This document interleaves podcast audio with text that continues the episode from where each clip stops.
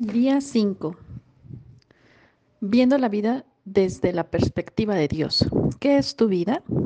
Santiago 4. No vemos las cosas como son, las vemos como somos. La manera en que se ve la vida y se moldea su vida es diferente. Cómo define la vida determina su destino. Su perspectiva influirá cómo invierte su tiempo y gasta su dinero y usa sus talentos y valora sus relaciones.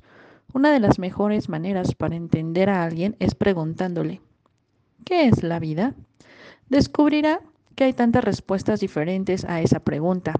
Como hay personas, he oído decir que la vida es como un circo, un campo de minas, una montaña rusa, un rompecabezas, una sinfonía, una jornada y un baile. Personas han dicho, la vida es un carrusel, a veces subes y a veces bajas, y a veces solo das vueltas y vueltas. O la vida es como una bicicleta de carreras que con cambios que nunca, nunca usas. O la vida es un juego de cartas, tienes que jugar la mano que te da. Si le preguntara cómo es su vida, ¿qué imagen se le viene a la mente? Esa imagen es su metáfora de la vida es la perspectiva de la vida que usted tiene, consciente o inconsciente en su mente. En su propia descripción de cómo la vida funciona y qué espera de ellas, las personas a menudo expresan las metáforas de sus vidas a través de su forma de sentir, sus joyas, sus carros, sus peinados, las calcomanías en sus autos e incluso sus tatuajes. Su táctica metáfora de la vida influye su vida más de lo que percata Determina sus expectaciones, sus valores, sus relaciones, sus metas y sus prioridades. Por ejemplo, si piensa que la vida es una fiesta, su valor principal en la vida es divertirse. Si ve la vida como una carrera, lo importante para usted será la velocidad y probablemente anda deprisa la mayor parte del tiempo. Si ve la vida como un maratón, lo importante para usted será la perseverancia. Si la vida la ve como una batalla o un juego, ganar es lo más importante. ¿Cómo usted ve la vida? La vida en la tierra es una prueba, es la metáfora de la vida. Se puede ver en las historias dispersadas a lo largo de la Biblia. Dios continuamente prueba el carácter y la fe, la obediencia, el amor, la integridad y la lealtad de las personas. Palabras como Tribulaciones, tentaciones, refinamiento y pruebas ocurren más de 200 veces en la Biblia. Dios probó a Abraham cuando le pidió que le ofreciera a su hijo Isaac. Dios probó a Jacob cuando él tuvo que trabajar años extras para ganarse a Raquel como su esposa. Adán y Eva no pasaron la prueba en el jardín del Edén y David falló las pruebas de Dios en varias ocasiones. Pero la Biblia también nos da muchos ejemplos de personas que superaron una gran prueba, tales como José, Ruth, Esther y Daniel.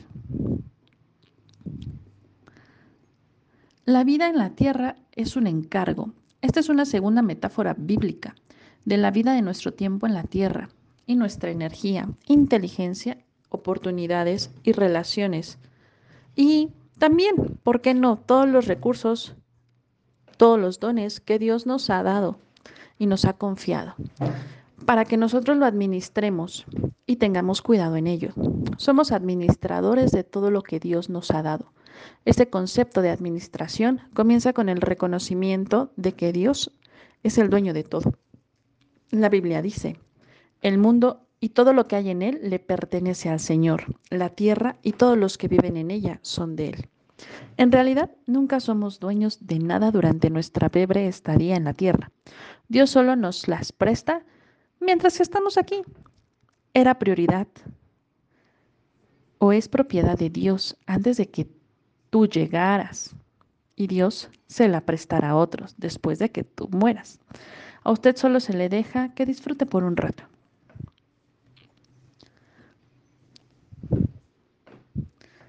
Y entonces, en esta vida es muy importante que tengamos una relación directa entre Dios y tú, así como la relación entre el dinero y la calidad de vida espiritual, cómo manejo mi dinero, las riquezas terrenales, determinan cuánto Dios puede confiarme con bendiciones espirituales, las verdaderas riquezas. Permíteme preguntarte, ¿es la manera en la que usted maneja su dinero un obstáculo que previene a Dios de que haga más en su vida? ¿Puede usted ser confiado en las riquezas espirituales? Jesús dijo, a todo aquel que se le da mucho, mucho se le exigirá, y al que, se le ha confiado con mucho, aún más se le pedirá. La vida es una prueba y un encargo, y en cuanto más Dios le da, más responsabilidad debe de ser. Él espera que usted sea más responsable. Día 5. Pensando en mi propósito. Un punto para reflexionar. La vida es una prueba y un encargo. Un versículo para memorizar. A menos que seas fiel en los asuntos pequeños, no serás fiel en los asuntos grandes. Lucas 16. Una pregunta para considerar es, ¿qué me ha pasado recientemente que ahora me doy cuenta que era una prueba de Dios? ¿Y cuáles son las cosas mayores que Dios me ha dado de encargo?